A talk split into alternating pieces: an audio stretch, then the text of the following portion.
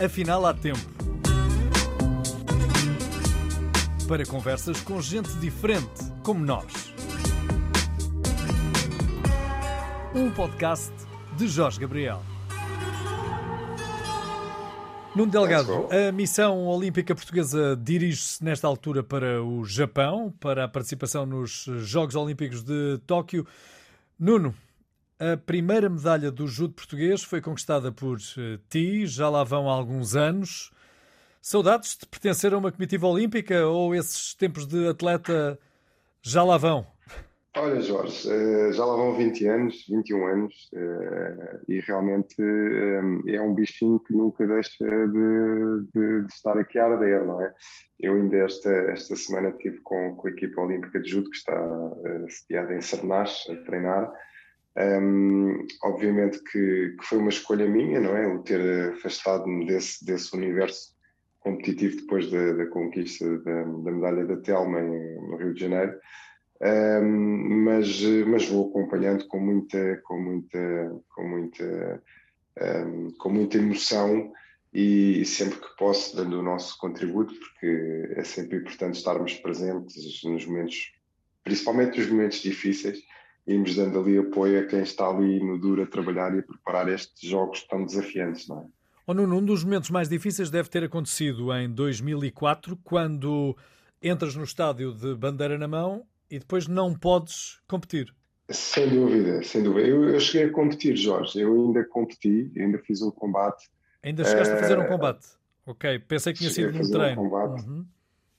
Uh, eu realmente lesionei-me no último treino. Uh, o médico, o treinador e toda, toda a equipa pediu-me para eu não, não participar, não, ou seja, não, já não estava em condições para fazer uma prova uh, possível, mas eu senti que para mim era importante para mim entrar no tatame e mesmo só com uma mão dar o máximo por outro lado, acho que também era uma questão de, de, de dar o exemplo, não é? sendo porta-estandarte eh, da nossa equipa e, e, não competir e nem sequer uh, aparecer.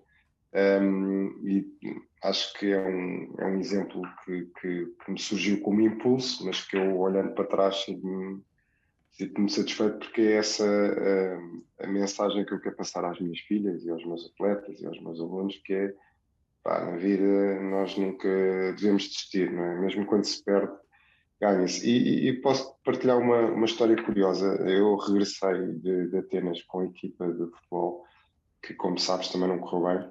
Né? Tínhamos lá o Cristiano Ronaldo, uh, o Quaresma e muitos outros, e eles perderam com o Iraque. Nós vinhamos no avião dos perdedores. E a verdade é que quando eu cheguei a Portugal, eh, tinha, estava lesionado, não, nem sequer conseguia agarrar nas bagagens. Liguei para um amigo meu para me vir buscar. Um, ehm, e quando cheguei ao aeroporto, fui surpreendido por uh, um grupo, talvez até maior do que as pessoas que me receberam quando eu ganhei a medalha. Epá, eu acho que estas coisas ficam, não é? Às vezes não interessa se ganhaste ou perdeste, mas é a atitude que, que, que, se tem nesses momentos mais, mais difíceis. Já vamos ao presente. Gostava que voltássemos um bocadinho mais atrás para a tua iniciação no judo.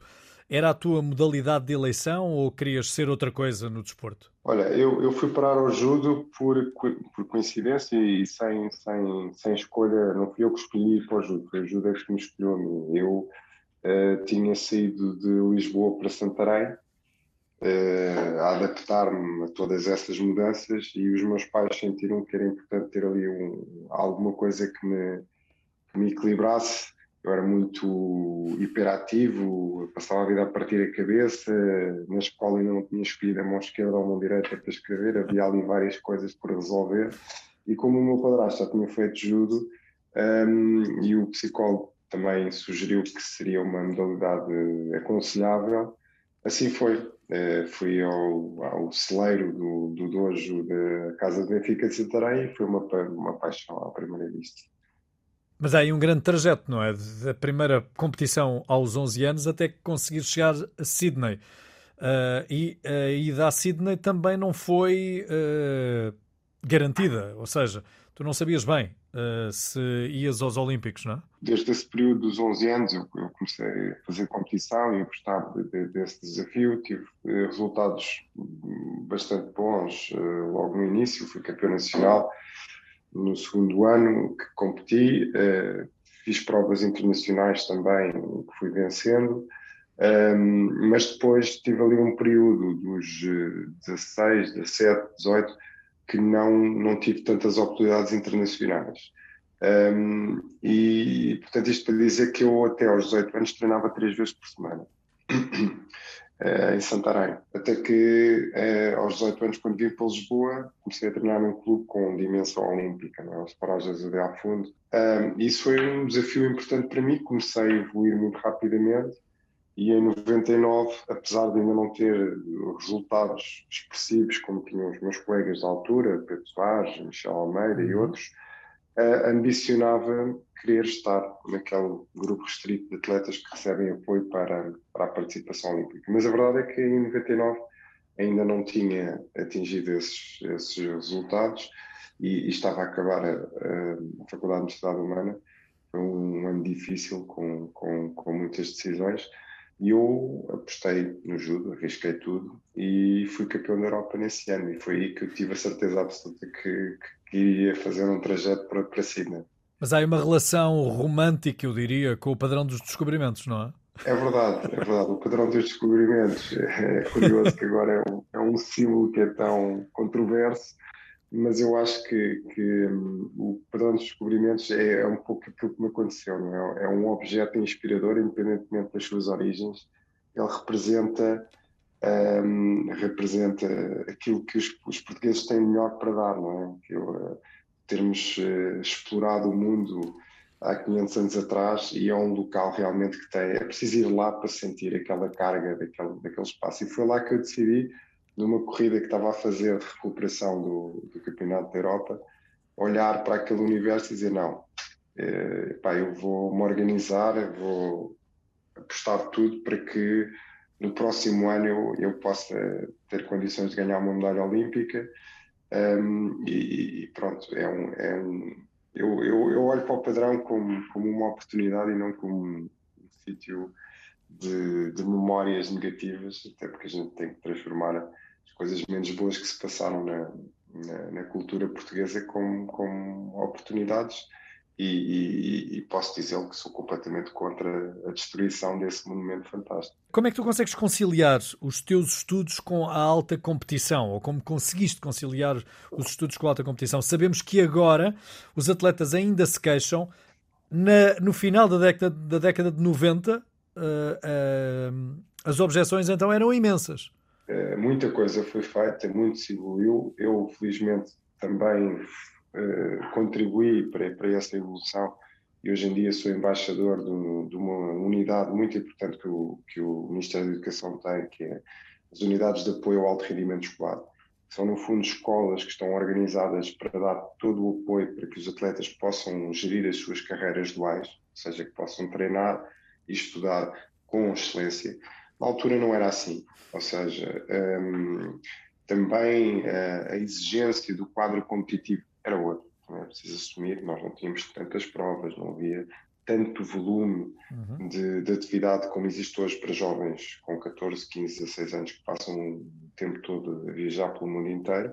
Uh, eu posso dizer, Gabriel, que entrei para a universidade sem estatuto, sem precisar do estatuto de alto rendimento, entrei com as minhas notas e com, com o meu esforço e dedicação, e que, curiosamente, numa faculdade uh, que vive do desporto e da alta competição, eu tinha receio de dizer que, atleta, que era atleta de alta competição para não ser prejudicado de forma é? diferente. Sim. Exatamente.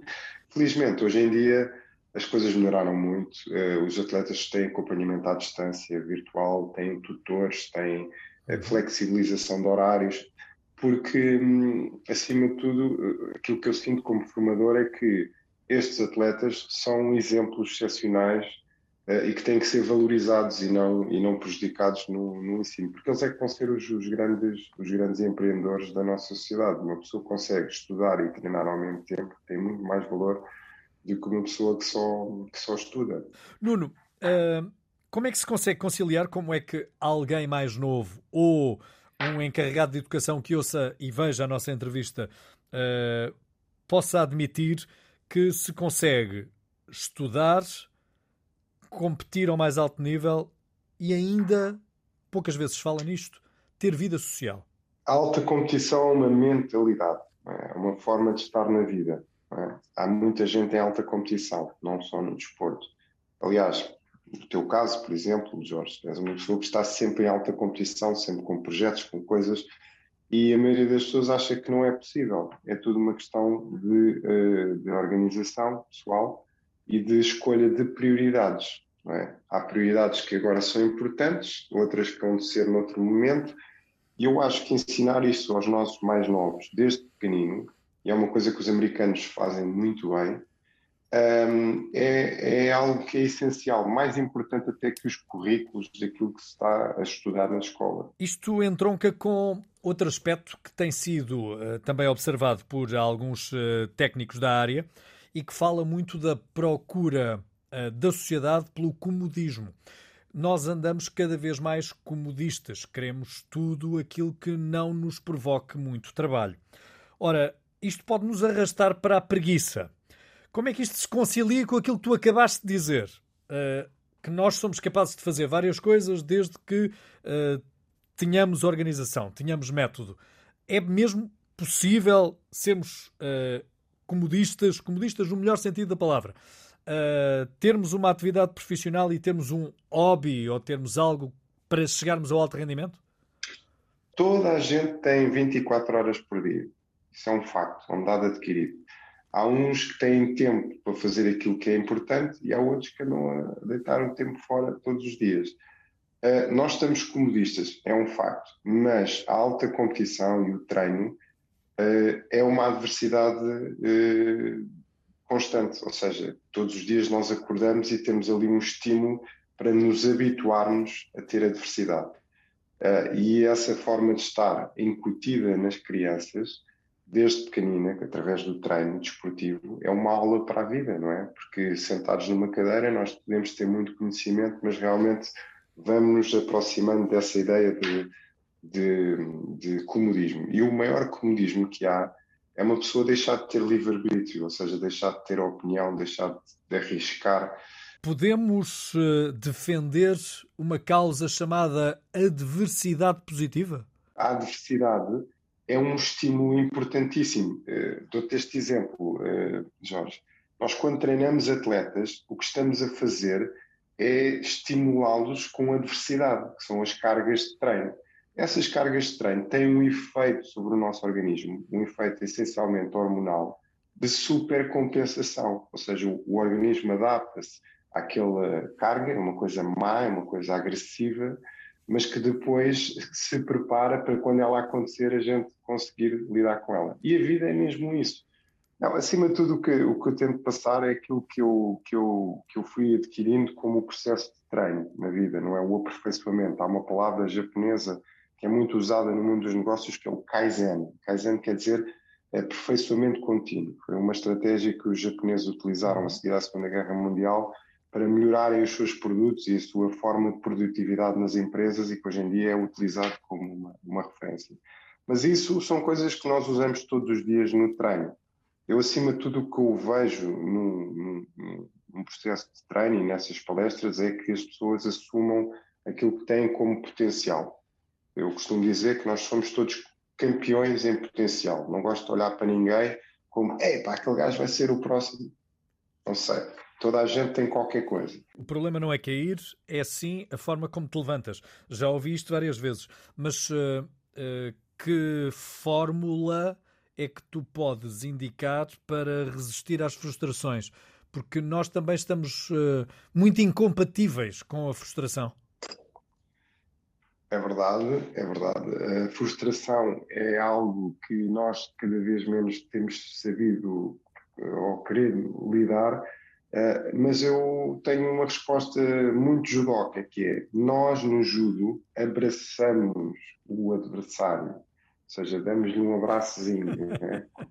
Eu acho que é isso que está a faltar, que uh, o judo é a via da suavidade, não é? Não é bem suavidade, é mais a flexibilidade, que é quando vem uma força contra nós, nós adaptamos e usamos essa força. Eu acho que é isso que uh, é uma grande lição, que o campeão, Jorge, e tu já, já, já, já lidaste com muitos e já acompanhaste muitos campeões, aliás, até já treinaste. Verdade.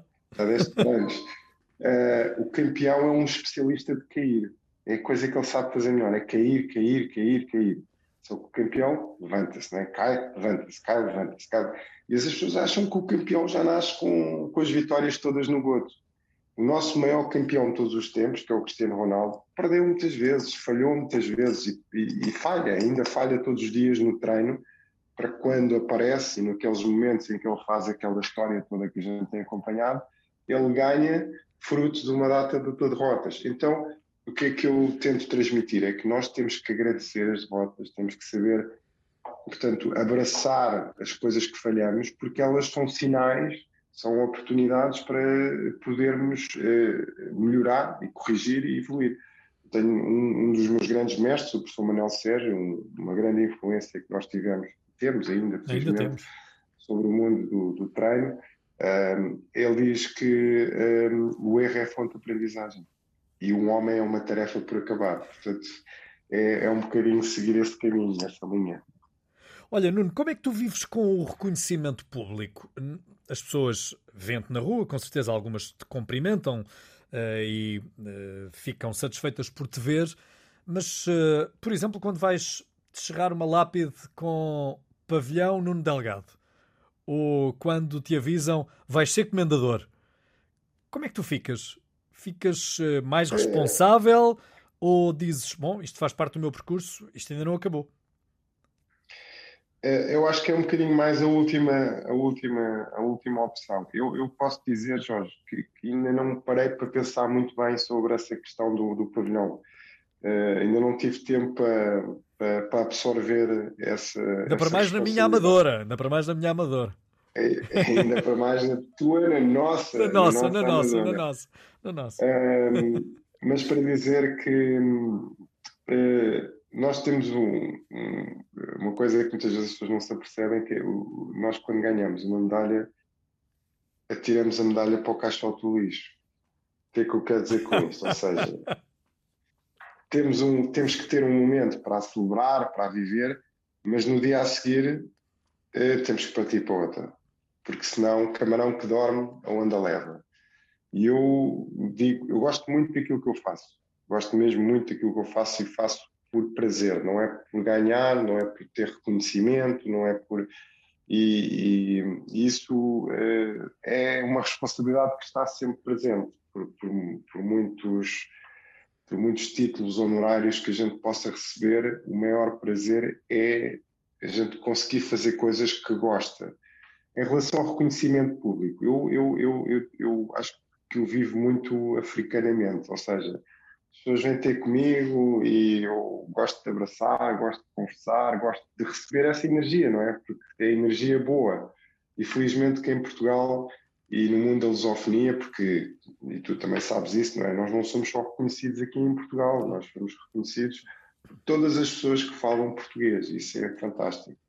Um, é, é, é, bom, sabe bem, porque as pessoas recebem-nos bem, dizem coisas boas. Uh, normalmente as pessoas são positivas. Eu até no outro dia tive um problema, porque quando fomos ver o jogo de Portugal-França, veio um, um indivíduo que começou-me a dar uns beijinhos no, no pescoço e disse: É pá, isto aqui de confinamento não tem nada.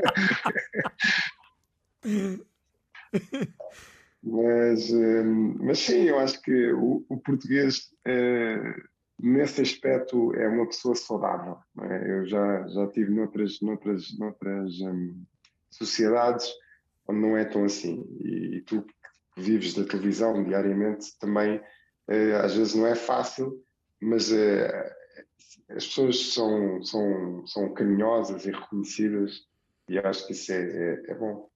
Vem parte daquilo que tu dizes neste livro, o percurso com sentido? Vem. Epá, esse livro foi um exercício muito interessante. Eh, agora posso confessar que na altura em que me desafiaram, estava ali a viver uma pequena crise de meia-idade e dizia assim, ah, eu não, eu não mereço estar aqui, o que é que eu vou dizer? Mas foi, foi, foi uma boa introspeção sobre, sobre, sobre o, percurso e depois um, as pessoas que, que, foram desafiadas de várias áreas da sociedade Sim. portuguesa. Um, olha, eu gostava que, que, que esse livro fosse estivesse nas bibliotecas das nossas escolas, porque quando chega aquela altura dos jovens decidirem o que é que querem fazer da vida, eu acho que deviam ler alguns desses trechos que estão aí, porque muito mais, mais uma vez, do que se aprende na química, na física, na matemática, no português, o que está aí é que faz com que as pessoas sejam grandes. E muitas vezes a gente não consegue passar isso aos nossos jovens que acreditam que, pronto, que não são capazes de fazer, não é? Epá, um português como o Comendador Rui Nabeiro, que hoje em dia é um exemplo extraordinário mundial, ou como a nossa ministra Van Dunen, que uma mulher no meio dos homens, não é? Num, num, num, num ministério tão complexo, se essas pessoas conseguiram fazer coisas extraordinárias, porque, porque é que qualquer miúdo que está aí na escola agora a ver aí os teus programas também não é capaz de fazer. Eu acho que a gente às vezes, é, claro, podemos sofrer, podemos cair, podemos falhar, mas é preciso continuar a sonhar.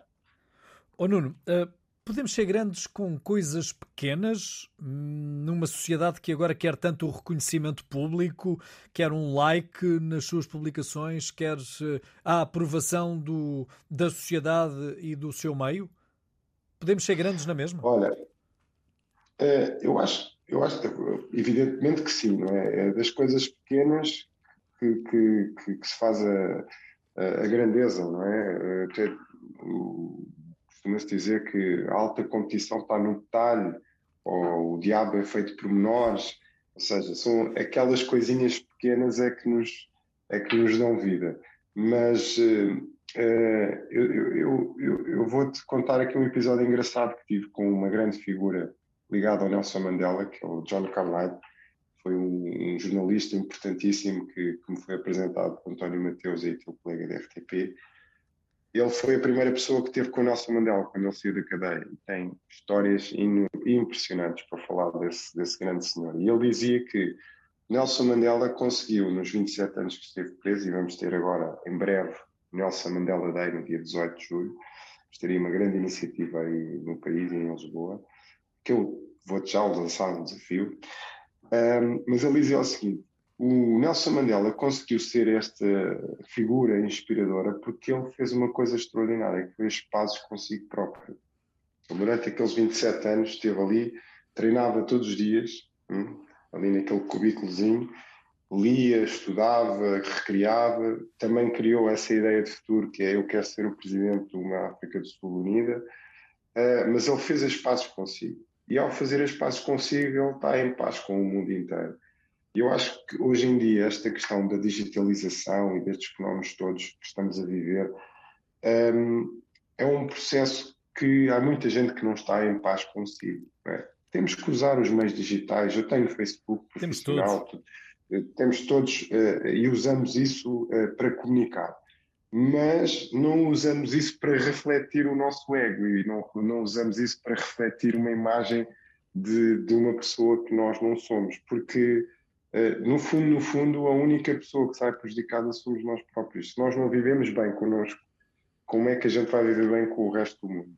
E isso é, um, é uma filosofia que está muito presente nos esportes de combate. Porque quando tu entras para o ringue, é, seja de judo, de boxe, do que for, tu entras para lutar contra uma pessoa, que é aquela que tu vês no espelho todos os dias. E essa é, portanto, a luta, o ringue, a competição, obriga-nos muito a ter essa, essa necessidade de ser humilde e de porque ganhar a nós próprios é, não é fácil. É por isso que eu adoro o golfe, sabes? Uh, porque é um, é um jogo constante de superação, não para com os outros, mas para connosco. E isso é o que me é fez apaixonar por esta, por esta modalidade. Bom, mas uh, introduziste Nelson Mandela. Sei que o Nelson Mandela também uh, te engrandeceu, te tornou outra pessoa, não foi? É verdade. Eu, em 2010, um, eh, encontrei-me com uma grande amiga minha e uma grande inspiradora, Ana Matias, e estava-lhe a confidenciar que estava, pronto, estava a tentar aqui criar qualquer coisa que eu não sabia exatamente o que, é que era, que era, no fundo, tentar replicar estas ideias, estas filosofias do judo, da superação, do autoconhecimento e da solidariedade para a vida. E ela olhou assim para mim e disse: pá, isso é uma grande seca. Vem cá amanhã que eu vou te dizer como é que é. E ela, pronto, era uma marketeer de excelência e disse-me: Eu já, já descobri o que é que tu queres. Pá, tu precisas de te ligar aí ao Nelson Mandela, esses são os valores do Mandela tu vais buscar uh, o arco-íris e vais, em vez de usar a superação, o autoconhecimento e a solidariedade, vais usar Achieve, Collect and Give Back. Pronto. E ela iniciou um percurso de tentativa de, de, de, de, aproximação com a Fundação Nelson Mandela. Criámos o, a maior aula de judo do mundo. Eu, tinha, eu tive a felicidade de que a minha tia, já falecida, foi colega da Graça Machel. Entramos em contato com a Graça Machel, contámos o projeto. Ela disse: É, pá, isso é fantástico e tal, vou já pôr aí em contato com a Fundação. A coisa foi crescendo, crescendo, crescendo. Quando dei por mim, eu e o secretário de Estado do Desporto, na altura, que era o Laurentino Dias, fomos para a África do Sul, recebidos pela Fundação Nelson Mandela. E, e aconteceu uma coisa que, que mesmo me marcou uh, com a atitude que, que este senhor tem nós, nós fomos, isto foi em, em abril de 2011, um, e o Nelson Manuel estava muito doente. Foi antes do Campeonato do Mundo de, de, de África do Sul. Estava muito doente mesmo. E então nós chegámos lá, eu trazia um judogi eh, com o nome dele para lhe entregar, etc. E estava a viver, não é? Toda a gente tem aquele sonho de ver o Nelson Mandela.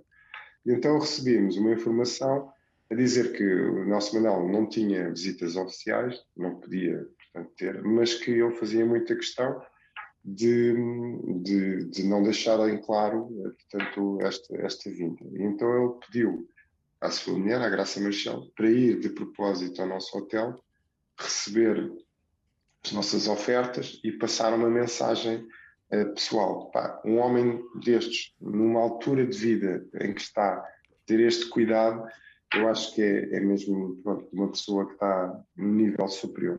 E depois fomos à Fundação e eles o que nos disseram foi: pá, vocês têm um projeto muito interessante, muito poderoso, a Fundação não pode fazer nada por vocês, vocês é que têm que fazer pela Fundação. E a gente gostava que fosse um proud advocate do Mandela Day e que ajudasse nos próximos anos a promover na sua comunidade esta ideia de que o Mandela deixa, que está nas nossas mãos, de fazer um mundo melhor e, portanto, desde essa altura que tenho, eh, em conjunto com outras pessoas aqui em Portugal, promovido o, Nelson Mandela Day e, e, agora que ele já não está entre nós, continuarmos a, a, aceitar esse desafio de que está nas nossas mãos fazer deste mundo um, um, mundo melhor. Diria que fisicamente ele não está connosco, mas estará sempre como um exemplo para as nossas vidas.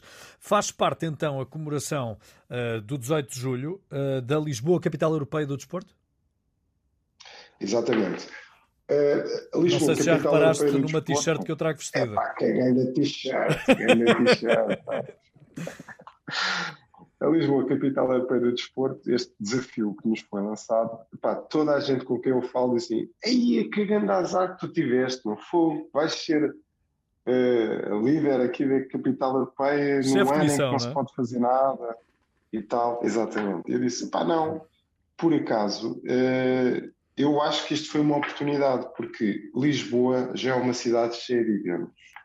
Tivemos a Liga dos Campeões, temos o Web Summit, temos, temos eventos a toda. Ainda este ano, em plena pandemia, Jorge, tivemos o Campeonato da Europa de Judo, com um título europeu da Telma Monteiro, tivemos uma prova de triatlo olímpica, de qualificação olímpica, tivemos um karaté, ou seja, não é por aí que Lisboa precisa de ser capital europeia para fazer diferença. Mas o facto de não estarmos tão focados só em eventos, temos estado a desenvolver outras coisas que são muito importantes para, para a cidade. E uma delas foi esta noção de que ser capital europeia do desporto, uh, num período tão difícil, implicava termos uma visão diferente. Então fomos buscar os valores de Nelson Mandela e desenvolver este Lisboa uh, Mandela Day 2021 para ser uma oportunidade dos clubes, por um lado, eh, poderem eh, ajudar a rede de emergência alimentar a angariar bens eh, não possíveis e eles próprios que estão a viver grandes dificuldades, uhum. Mostrarem eh, que eh, estes valores são essenciais e essa campanha vai se iniciar a partir do dia 18 de julho. Vão receber formação Mandela, ou seja, nós conseguimos que o Instituto do Desporto Português acreditasse eh, formações para treinadores que, como tu sabes, precisam dessas acreditações para manterem os seus carteiras. de treinador. Uhum. Mas em vez de estarmos a ensinar técnicas de futebol ou de judo ou de karaté ou o que for, estamos a ensinar os valores do Mandela através da Academia Ubuntu do, do Rui Marques. Vamos fazer uma exposição com, com o teu colega António Mateus, que tem 67 fotografias emblemáticas do Nelson Mandela, um, e, e estamos a juntar todas estas iniciativas para, no fundo, dizer que uma capital europeia do desporto tem que ser uma capital solidária e que tem que empoderar, digamos assim, os nossos jovens, porque eles vão ser um grande veículo da recuperação desta, desta pandemia, não é? O facto de eles usarem a máscara, de eles terem um comportamento uh, de distanciamento social, de é? fazerem os, exato, fazerem os testes que estão agora disponíveis e que são essenciais, se eles vão ter um contributo essencial para o desporto voltar. Porque se os jovens tiverem este comportamento, eles vão poder voltar a jogar futebol, vão poder voltar a fazer judo e, e nós e, e, está nas mãos deles, não está nas nossas. Eu espero que, que efetivamente o 18 de julho seja um momento que, que traga alguma consciência uh, à nossa geração jovem que vai estar agora, né, o verão todo, com algumas necessidades de, de socializar, mas com esta ideia de que se eles gostam muito de fazer desporto, têm mesmo que ser, que ser responsáveis. Nuno, apesar eh, destes constrangimentos, não, uh, não vai Lisboa deixar de uh, acolher uma série de competições e uma série de provas. É verdade. Uh, o calendário Jorge, está muito ocupado três... a ponto de chegar a 2022, está não é? Sim. Temos, estamos com 400 eventos em, em 365 dias, não é? Um, e alguns, confesso e assumo que já foram adiados, para 2022. Nós assumimos e o, uh, que a Capital Europeia do Desporto não vai perder oportunidades de fazer iniciativas pelo facto de, a 31 de dezembro, entregarmos a bandeira à Haia, que é a próxima cidade. Mas nós temos três níveis de atuação. Temos a atuação no pico do iceberg, onde estamos, portanto, com três provas olímpicas de topo. Ajudámos imenso os portugueses a conseguirem os seus mínimos olímpicos e influenciar bons resultados. Tivemos campeões da Europa no atletismo, uh, tivemos campeões do mundo e da Europa de judo, temos tido resultados brutais da canoagem. Uh, está a ser um ano que eu acho que está a ser um ano com boas perspectivas olímpicas. Lisboa vai, no próximo dia 13, inspirar os nossos olímpicos com um evento que se chama da Rua do Clube Olímpico, uh, replicando aquela ideia da, da constituição de, dos Jogos Olímpicos eh, modernos e com um trajeto onde vamos usar ex-olímpicos a fazerem a passagem da tocha. Uh, isto para dizer que a esse nível do alto rendimento temos as nossas apostas feitas. Mas depois também vamos trabalhar naquilo que é a base do iceberg, que é o desporto de formação. Houve um investimento de 20 milhões, uma coisa inédita, por parte da, da Câmara de Lisboa, de apoio aos clubes, são linhas de apoio aos clubes para os próximos três anos. E com esta expectativa de que 50% do apoio regular extraordinário que é entregue é para eles nos ajudarem a fazer a capital. E os outros 50% é para eles combaterem a crise. Eu acho que é um sinal muito importante, é um, um sinal responsável, é um sinal que, mais do que dar peixe, é eh, dar a cana para os clubes começarem a perceber o que é que têm que ser nos próximos três anos e usarem a crise para se capacitarem. Dou-te três exemplos muito pragmáticos. Um, infraestruturas, requalificação das suas infraestruturas, apoio na gestão e requalificação dos quadros técnicos uh, e uh, medidas muito fortes a 90% para, para o desporto adaptado, desde a aquisição de carrinhas e materiais para o desporto adaptado. Portanto, são esse tipo de iniciativas que às vezes não têm tanta visibilidade, mas que estou certo que vão deixar marcas muito positivas na nossa, na nossa cidade de Lisboa. E finalmente, um, estamos a falar naquilo que é, que é um universo que vai muito para além do desporto federado, que é o desporto do dia a dia, que é o desporto do cidadão comum, de, de, de, das pessoas que veem os teus programas todas as manhãs e que muitas vezes acham que não são atletas. Também são. E um atleta, Jorge, sabes o que é que faz? todos os dias Diz. inspira. É, e esse é o lema, e esse é o lema da capital europeia do desporto, é inspirar, inspirar oxigênio com sair à rua e fazer atividade física ao ar livre, mas também através do exemplo da senhora velhota que sai de casa e vai fazer a sua corridinha, ou vai fazer a sua passeio, ou vai para o jardim mexer naquelas máquinas e inspirar os outros com o seu exemplo. E a esse nível, Lisboa está a fazer um trabalho muito interessante. Criámos, uh, portanto, estamos a, a requalificar as ciclovias que, apesar de ser uma coisa que mexe muito com o nosso dia a dia, com a nossa forma de estar, os carros, etc. Mas ainda agora estive em, em, em, Madrid as ciclovias são uma realidade que, que, já está assimilada e que já está completamente enraizada e nós vamos ter que fazê-lo aqui em Lisboa e dar o salto. Vamos criar aquavias, que são, portanto, zonas de acesso ao rio. Vamos ocupar aquele espaço fantástico que nós temos na nossa cidade para a prática de, de, desportiva, uhum. com as escolas, através dos clubes do mar também. Um, e vamos também apostar muito numa coisa que os projetos europeus e, uh, e, os financiamentos europeus estão muito vocacionados, que se chamam Green Spots. O que, é que são os Green Spots? São espaços de prática desportiva ao ar livre, que estão uh, preparados para que os cidadãos usem a cidade, saiam de casa e vão fazer desporto e que vão ser saudáveis. Um, Sim, as cidades também precisam de ser mais com... friendly para o desporto, não é? Mais amigas ora para o desporto. Não podem e aqui apenas... tivemos uma mais-valia tivemos uma mais-valia que foi ter tido uma capital verde que antecedeu uma capital do desporto e, portanto, é aproveitar essa onda uh, e fazer de Lisboa realmente uh, uma, uma, cidade mais ativa, mais saudável e mais solidária. Temos trabalhado muito com os médicos, apesar de não estarem a 30 mil, porque estamos todos a chegar a esta conclusão, que é, uh, o Ministério da Saúde é o Ministério da Doença. Eh, porque a saúde e o bem-estar estão no desporto. É? Então vamos tentar fazer com que o desporto e a atividade física, seja ela qual for, eh, desde que mexa com o espírito e com o físico, que seja eh, a próxima terceira toma da vacinação e que realmente a gente possa, portanto, meter algum volume de, de, de, de investimento e, e de, programas para que as pessoas tenham isso. Uh, Jorge, é importante não esquecer que uh, num orçamento como uma Câmara Municipal de Lisboa, que é um orçamento muito grande, uhum. apenas uh, eh, 1% está afeto à área do desporto. E, portanto, aí já, já se identificou que também temos que crescer bastante a esse nível. Não é? Porque sem omeletes não se fazem ovos. Muito, muito mesmo. Basta olhar para a vizinha Espanha, não é preciso ir para muito mais longe, não é? Para percebermos a importância que foi dada governamentalmente para, para o desporto. Oh, Nuno, uh, estão os Jogos Olímpicos aqui à porta, mesmo ao lado, e nós conseguimos, ao longo de tantos anos de Olimpíadas, nós só conseguimos 24 medalhas no total.